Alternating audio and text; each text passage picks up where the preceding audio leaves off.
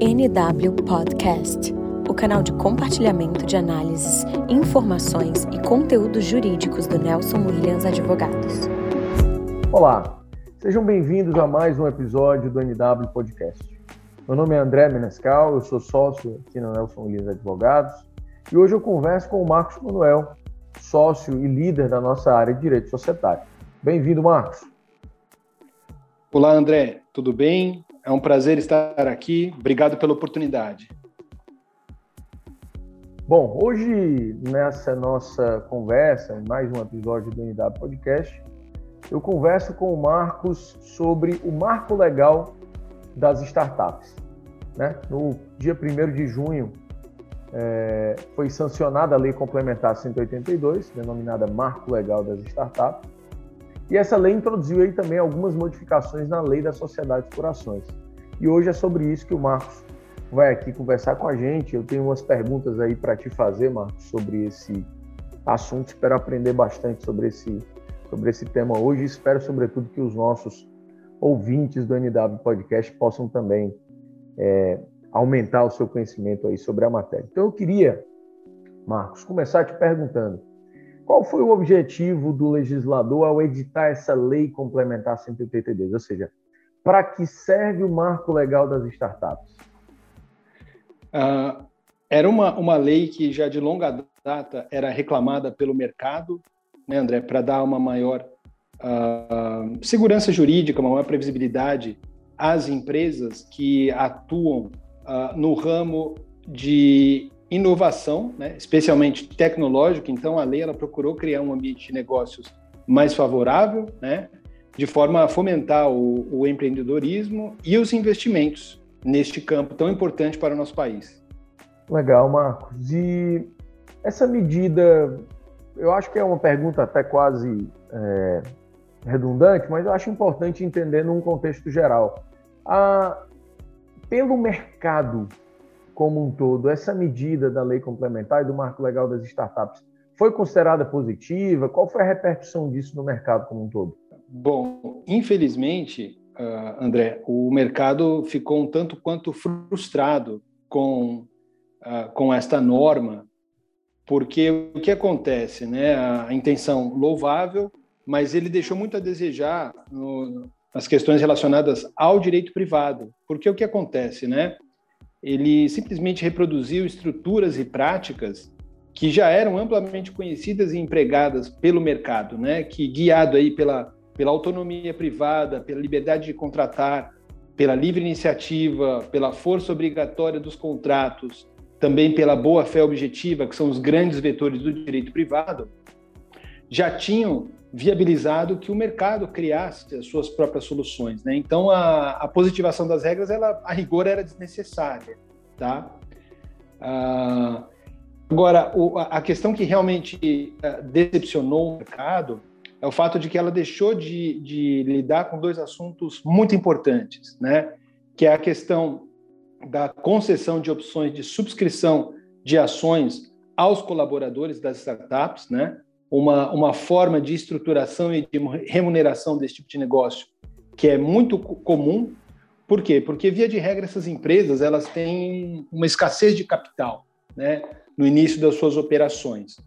Uh, entretanto, o legislador não abordou essa questão, então continuamos num limbo jurídico, né? Se a questão de você conceder uma opção de subscrição de ações, se isso seria uma remuneração à pessoa que recebe isso, e aí seria sujeito então à tributação em encargos trabalhistas, como se verba trabalhista fosse, ou se se trataria de um negócio jurídico societário, é, hipótese em que ela estaria sujeita a um outro acabouço jurídico uh, mais vantajoso e mais eficiente, tá?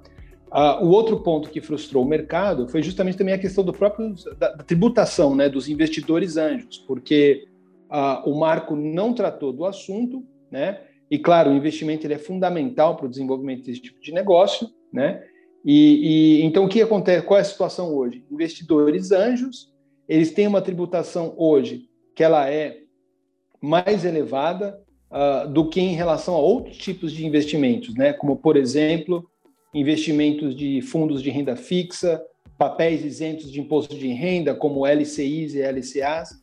Então, isso foi muito ruim, porque você ter ofertado uma carga tributária mais eficiente aos investidores anjos, certamente seria um grande ato de fomento esse tipo de negócio.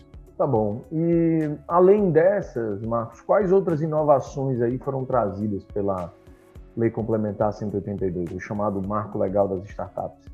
Uh, bom, a lei complementar ela trata também de direito público, né?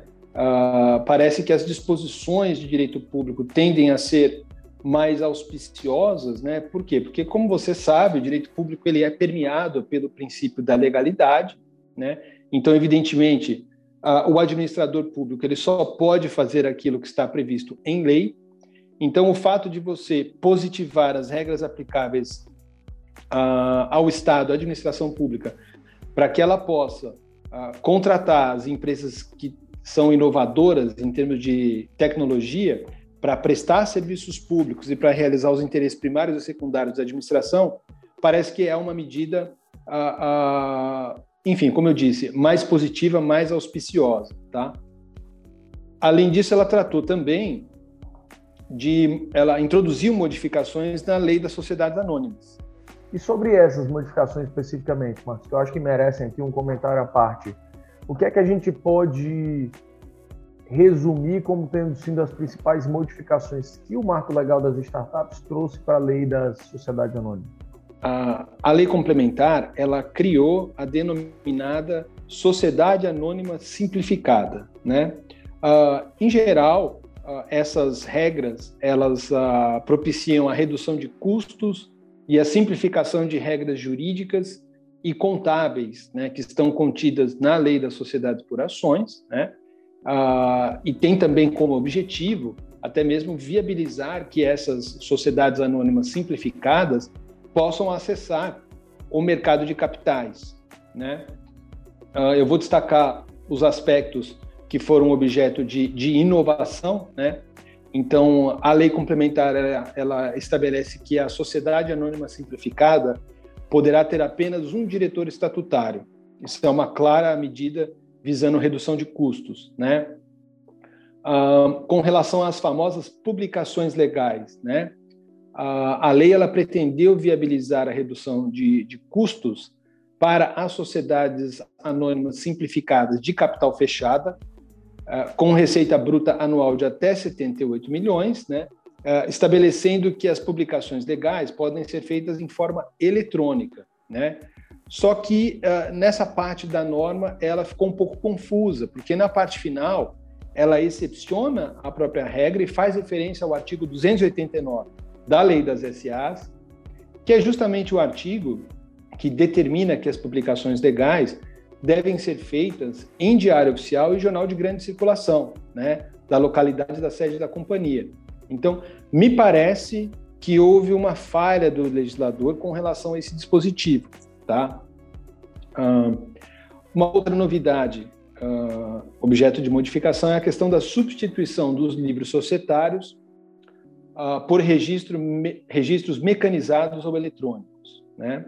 Uh, outro aspecto que me parece muito positivo, uh, quando houver omissão no estatuto com relação à distribuição de dividendos, uh, foi dado amplo poder à Assembleia de Acionistas para que delibere a respeito, podendo se ignorar, inclusive, as regras de reservas de lucros que estão estabelecidas na lei, né? devendo ser observadas, no entanto, as preferências de acionistas preferencialistas. preferencialistas. Aqui trata-se claramente de uma simplificação de regras contábeis, né, que estão previstas na lei das sociedades por ações. Né. Uma outra medida também inovadora é que a própria CVM ela pode flexibilizar regras para facilitar o acesso da sociedade anônima simplificada ao mercado de capitais. Então, ela pode, por exemplo, dispensar a obrigatoriedade de instalação do Conselho Fiscal dispensar a obrigatoriedade da intermediação, da distribuição de valores mobiliários no mercado por instituição financeira, né? que são medidas, obviamente, que desburocratizam e reduzem custos de uma forma brutal. Né? Agora, aqui nesse ponto houve um problema, porque me parece que houve um equívoco ao se permitir a, a supressão do direito essencial do acionista de participar nos lucros inclusive por meio do dividendo obrigatório, né? assim como permitir a supressão do direito do acionista preferencialista de, de votar na hipótese de não receber os seus dividendos durante três exercícios consecutivos. Então, essas medidas uh, eu, eu realmente não, não, não vejo com bons olhos, né? mas enfim, estão na lei. Por fim, o último ponto que eu destaco é a questão de que a CVM ela pode também, uh, com vista aí à facilitação do acesso ao mercado de capitais, promover outras simplificações na SA simplificada, né? Uh, sempre visando aí, como eu já mencionei, a, a, redução de custos e desburocratização dos procedimentos. Perfeito, eu acho que interessante, Marco, porque a, a, a lei fala em marco legal das startups e eu acho que a maioria das pessoas, e eu inclusive, a gente, a gente faz uma referência direta disso a empresas de tecnologia, a, a uma lei reguladora de, de, de né, afinal de contas, muitas das empresas novas e, e, recentes foram criadas dentro de um mercado mais moderno, um mundo mais digital. Quando a gente pensa em marco legal das startups, a gente pensa em soluções tecnológicas também. E, e, e, vendo, ouvindo você aí narrar a quantidade de mudanças que o marco legal das startups trouxe na lei das SA, é, eu percebo que o impacto foi relevante, né? É como, é como você quase simplificar e popularizar o mecanismo da SA, né? Que, que até então, é, me corrija se eu estiver enganado, tem sido perfeita uma, leitura, né? Tem sido uma sociedade mais sofisticada dentro de um planejamento societário e a, o marco legal das startups traz as SA para um nível mais acessível. É perfeitamente possível que uma empresa pequena, ainda em estágio incipiente já sejam um SA. Exatamente, esse foi um, um dos objetivos, né? Uh, permitir o acesso a esse modelo societário, por quê? Porque ele, ele é melhor para que se angariem investimentos, né? Uh, também tem essa questão de acesso ao mercado de capitais, emissão de dívida, ela tem a, a estrutura de, de decisórios, isso também é mais favorável aos investidores, então tudo isso são questões positivas, né? Então, ao se reduzir custos, ao se desburocratizar, ao se permitir regras contábeis mais simples, uh, isso também é algo que foi uh, uh, crucial, né? salutar aí, certamente, para o desenvolvimento dessas empresas de tecnologia. Perfeito, Marcos. E de uma forma sintética, até para a gente caminhar para a conclusão, é, como é que você concluiria e que conclusões a gente pode tirar sobre a lei complementar 182? O, bom, o objetivo da lei ele é meritório, sem dúvida, né? mas com relação às questões de direito privado, como eu mencionei, me parece que a regulação seria desnecessária, porque, como eu disse, né, o próprio mercado, dentro da, da liberdade que existe dentro do direito privado, ele já se encarregara de criar as soluções, os mecanismos contratuais para viabilizar esse tipo de negócios, né? Então, é como eu falei, a lei ela foi muito uma repetição do que já, do que já se pratica, né? Eu acho que na, na seara do direito público, ela certamente foi muito importante, porque agora temos aí regras claras para que o administrador público possa realmente uh, se valer disso uh, para fins de serviços públicos, né, para fins de, de, de, realizar as suas licitações, tem um procedimento licitatório específico previsto ali dentro. Enfim, então a administração pública vai poder se valer muito mais agora uh, de empresas de tecnologia para se modernizar, o que, claro, é, é, excelente, né? E aí, por fim, com relação às questões uh, da lei societária, né? Uh, algumas inovações foram positivas, né? Uh, por outro lado, nós apontamos aqui alguns equívocos, né? bem como me parece que a norma contém alguns erros materiais, tá, André? É, o que não é incomum, infelizmente, dos nossos processos legislativos, né? Então, eu acho que seria importante que o legislador é, se atentasse para isso e que pudesse aí tempestivamente sanar tais erros materiais, porque eles podem, enfim, criar problemas futuramente, né? Mas é isso, em geral, acho que, a, a, enfim, a medida ela foi positiva. Perfeito, Marcos. É, brilhante conclusão. Eu acho que foi muito claro. Eu aprendi muito aí com a tua explanação sobre o tema. Eu tenho certeza que quem está nos ouvindo também. É te agradecer aí pela contribuição com mais um episódio do NW Podcast. Espero que a gente possa fazer essa dupla novamente e em breve falar sobre novos temas também interessantes aí para todo mundo. Perfeito.